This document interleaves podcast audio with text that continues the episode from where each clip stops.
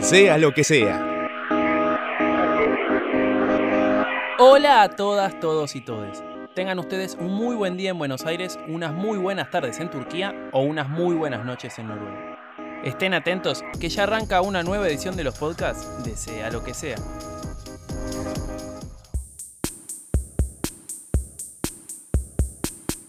Arrancamos esta segunda temporada de los podcasts de Sea lo que sea hablando sobre un tema que tiene relación con el capítulo de emprendedores. Porque en un momento, como recordarán, hablamos sobre la decoración de la casa, tocamos el tema de los cuadros y es acá en donde vamos a hacer foco. Porque atrás de cada boceto, de cada lienzo, de cada cuadro y de cada pintura hay alguien atrás que le da vida. Alguien que dedica su tiempo ya sea para distenderse o comercializarlo. Bienvenidos, bienvenidas y bienvenides a Un día en la vida de un artista plástico. Es un momento de trasladarme a otro, otro estado, así que si estoy contenta pinto, si estoy de mal humor pinto, o sea, pinto siempre pero básicamente eso, parto de una imagen o una frase o algún un par de palabras y, a raíz de eso voy, voy desarrollando toda la idea. Siendo sincera, no me veo viviendo de esto, por así decirlo, no me veo haciendo del arte mi trabajo oficial, sino es que siempre lo tomé más como un hobby. El verano en Capital Federal no es lo más lindo del mundo. Y menos en este contexto en el que no podés hacer un carajo. Y eso medio que a los productores nos juega un poco en contra a la hora de producción. Sin salir, sin estímulos nuevos, es muy difícil crear contenido que rompa las normas, las estructuras o como tengan ganas de decirlo. Al fin y al cabo, sin fuentes de inspiración se termina explotando el mismo recurso y no aportamos nada nuevo o nada que nos haga crecer. Cuando ya tenía la cabeza explotada por tanto laburo, encontré alivio en un cuadro me invitó a recorrer las calles de Capital Federal buscando más belleza. Y ahí se me dio por ir a caminar para despejarme. Tenía un punto de inicio y nada más. Mi idea era recorrer la zona de Palermo, Las Cañitas y Belgrano como nunca antes. Sentirme un turista, básicamente. Frenar en cada semáforo, en cada librería, en cada rincón que me atrape por esa energía típica del barrio. Murales, pasajes, casas viejas. Vi de todo. Muchas cosas lindas y tantas otras que no entendí. O que, en realidad, entendí a mi manera porque el arte es subjetivo. Pero dentro de esa subjetividad siempre hay un mensaje que se quiere dar. Volví a mi casa y empecé a meter hashtags a lo loco para seguir viendo murales dentro de Capital Federal. Y me topé con un montón. Pero un montón, ¿eh? Y dentro de ese montón encontré uno que me gustó mucho uno de John Lennon en Rockin' Pizza, un restobar muy conocido que está por las cañitas. Me gustó porque sí, no sé cómo explicarlo. Y eso creo que también es parte del arte. Me contacté con su autora, Connie Paniza, para saber qué le había llevado a hacer eso. ¿Por qué John y no Paul, por ejemplo? Y mucho más importante, ¿de dónde es que viene esa inspiración a la hora de hacer murales como los que hace ella? La inspiración depende de qué se trate, pero en general me gusta mucho partir desde un mensaje. En los murales me gusta mucho dejar mensajes o, poder transmitir algo.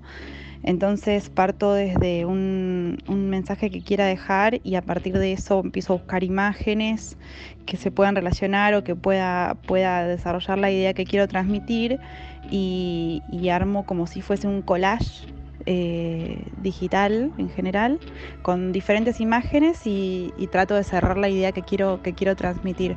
Pero básicamente eso, parto de una imagen o una frase o algún, un par de palabras y, a raíz de eso voy, voy desarrollando toda la idea. Cuando me respondió eso sobre la inspiración, sentí que nos dedicamos a lo mismo. Porque es verdad, UNE siempre hace algo en pos de transmitir, de contar, de dejar algo para los demás y que diga que haya un mensaje, algo para destacar, me pareció genial. Al fin y al cabo, es lo que nos toca, entre comillas, por poder disfrutar el hecho de trabajar de lo que nos gusta. Y ese trabajar de lo que nos gusta comprende muchos otros conceptos hasta lograr el producto final. Parte de eso es revestir esa idea que UNE tiene al principio, de adornarla y hacerla tan o más linda de lo que UNE se imagina. Y eso fue lo que quise saber, a la hora de pintar y de empezar a terminar ese trabajo, ¿Hay alguna técnica en particular para pintar? Eh, alguna técnica en particular no tengo, no. Uso mucho las manos, muchísimo, por eso termino toda enchastrada, pero, pero no, no tengo técnica en particular. Sí me gusta mucho el esfumado, eh, soy, me tiendo siempre a esfumar todo, me cuesta mucho dejar eh, líneas, pero, pero no, simplemente uso pinceles y muchísimo las manos. Una vez que me dijo todo eso, medio que me manejé y me dieron ganas de empezar a pintar algo. Siendo sincero, estuve más tiempo preparándome para pasar vergüenza que otra cosa. Hasta que me decidí a pintar casi que se hicieron las 12 de la noche y me agarró una paja tremenda.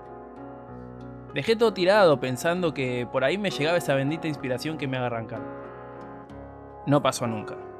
Al otro día, cerca de las 10 de la mañana, se me dio por preguntarle a alguien que esté en la misma que yo que no se dedique full time a esto, pero que le guste y le ponga todo el cariño del mundo a lo que haga. Fue Rocío Regner, quien pintó un cuadro en la casa de una amiga que me dejó obnubilado. Un ciervo con infinidad de colores que transmitieron mucha agresividad, pero a la vez mucha paz. Le pregunté a mi amiga de quién era y me dijo que lo pintó ella. Ni lento ni perezoso, le mandó un mensaje y aprovechando que somos casos similares, con un trabajo fijo y una carrera universitaria en el medio, se me dio por preguntarle en qué momento puede dedicarse a esto. ¿Cuándo es su momento preferido para pintar? Mi momento preferido para pintar, primero el momento de la cabeza es cuando sé que no tengo algo más eh, pendiente. Ejemplo, no tengo nada del trabajo, no tengo ninguna exigencia, no estoy a las corridas, no tengo ningún examen. Ahí es cuando decido, ahí está, apagar el cerebro, eh, poner el cable a tierra y empezar a pintar. Y si tuviera que elegir un momento del día, me gusta mucho cuando, cuando todavía es de día, cuando entra luz y, y puedo estar mirando para afuera, la ventana. De noche no lo disfruto tanto. Me puse un poco filosófico y cuando me dijo aquello de poder mirar por la ventana, lo primero que se me vino a la cabeza fue sobre el horizonte de ella en cuanto al artístico. ¿Cómo se ve de acá unos años en el rubro? Qué lugar quiere darle por sobre su trabajo y su carrera a este bonito hobby que tiene. En el futuro eh, espero mantener el arte en mi vida, mucho o poco, a medida de que del tiempo que me permita tenerlo, pero espero, espero seguir pintando o, por qué no, otras expresiones de arte también siendo sincera, no me veo viviendo de esto, por así decirlo, no me veo haciendo del arte mi trabajo oficial, sino es que siempre lo tomé más como un hobby. Eh, bueno, ya comenté que soy una futura arquitecta, sí lo veo como un, hobby principal. Eh, siempre dije, el día que me jubile me dedicaré a esto 100%, eh, lo sigo manteniendo, pero pero sí lo veo como un hobby, como un, bueno, si está la expresión o está la creatividad o está la inspiración, pasa y si no, no lo quiero, no lo quiero ver como una manera de comercializarlo o como una manera de trabajar de esto y hacerlo obligación. Ya para eso tengo mi, tengo mi trabajo y espero seguir teniéndolo. Eh, esto es, lo tomo como mi cable a tierra y mi, mi nexo para desconectarme totalmente. Así que, espero seguir manteniéndolo eh, los años que pueda. Ya tenía la visión de cómo trabaja una muralista y una pintora que tienen el arte su hobby, pero quería saber más. ¿Cómo es la vida de alguien que se dedica hace mucho tiempo a esto, que no solo lo toma como un trabajo, sino como un estilo de vida? Encontré en ella mucha paz. Su forma de hablar me hizo entender por qué pinta con tanta dulzura y con tanta delicadeza. Es momento entonces de escuchar a Carolina Filice contándonos cómo es su metodología de trabajo para hacer semejantes obras. ¿Cómo es el día a día de alguien que trabaja en esto hace más de 20 años? Eh, cuando pinto, bueno, yo pinto todos los días de mi vida, todos los días de mi vida, un poquito, a veces horas y horas y horas, todos los días para mí es un placer pintar. Así sea para una obra que me encargaron, así sea porque sí, o así sea para preparar un seminario o para jugar o para hacer una tarjeta para una amiga, siempre estoy pintando. Para mí es un momento de creación, es un momento de relax, es un momento de trasladarme a otro, otro estado. Así que si estoy contenta pinto, si estoy de mal humor pinto, o sea, pinto siempre, siempre. Eh, yo puedo enseñar a pintar, pero eso no lo puedo transmitir. Eso es un sentimiento que nace con uno, ¿no es cierto? El tener ganas de pintar todos los días de su vida. Entre mate y mate y con toda la energía que me transmitieron, me decidí a pintar. Intenté probar suerte y no fue lo mejor. Quise hacer una pintura de Picasso y me salió como una de mi primito de 5 años. Bueno, en realidad la, la suya fue un poco más digna. Y ahí me pasaron dos cosas. La primera fue que me resigné y me di cuenta que la pintura no es lo mío definitivamente. Y la segunda fue que me pregunté cómo hacen para perfeccionarse, porque, amén de que yo no lo vaya a intentar, está bueno saber que cada línea, cada trazo, cada textura y cada boceto se pueden mejorar o se pueden pulir.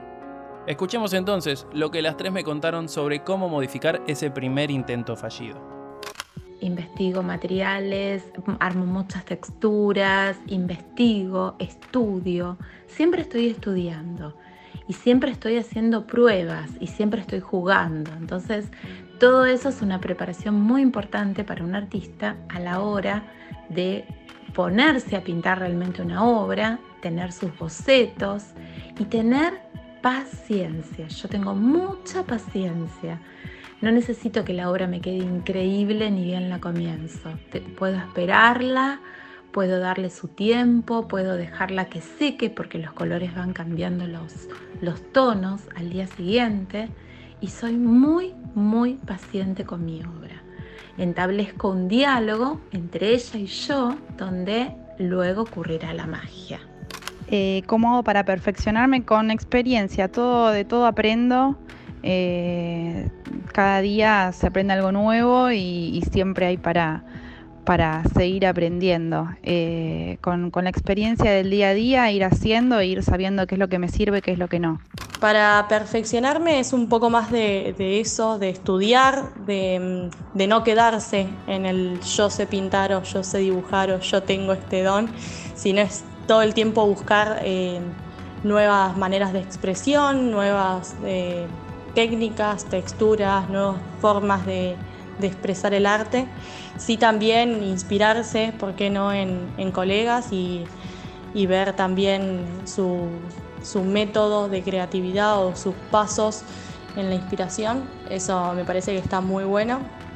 Así que yo personalmente eh, busco, miro videos, eh, consejos, eh, me gusta mucho mirar arte de todo tipo, cosa de ver y tener una opinión o formar una opinión en base a eso y eso también ayuda a, a la creatividad y a la creación del arte propio. Como habrán notado, ser artista plástico tiene su serie de pasos a seguir. Es un trabajo tan complejo como disfrutable por la cantidad de estímulos que aparecen en el medio. El poder representar nuestras emociones en un mural, en un papel o en un cuadro es algo muy difícil y que lleva un tiempo para terminar de plasmar. Muchas técnicas y muchos materiales distintos. Disfruté muchísimo meterme en este mundo hermoso que está bastante relacionado al mío, pero que, por cuestiones referidas a mi talento, me deja afuera. Cerramos el podcast del día de hoy dando las redes sociales de las chicas para que chusmen lo que hacen, las sigan, les den like y les comenten las cosas si tienen ganas. El Instagram de Connie es arroba conipaniza con i latina y con doble z. El de Rocío es arroba roregner y a Caro la pueden encontrar en dos lados. Arroba Carolina y arroba Feliceart guion bajo. No quiero despedirme sin antes agradecerle a Gonza Márquez, colega, pero sobre todo amigo, por ayudarme a terminar algunas cosas del guion y a Javi Obregón, otro gran amigo, por la edición.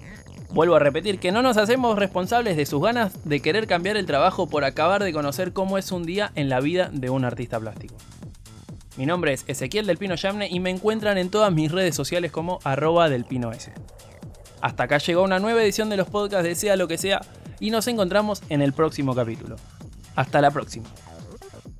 Sea lo que sea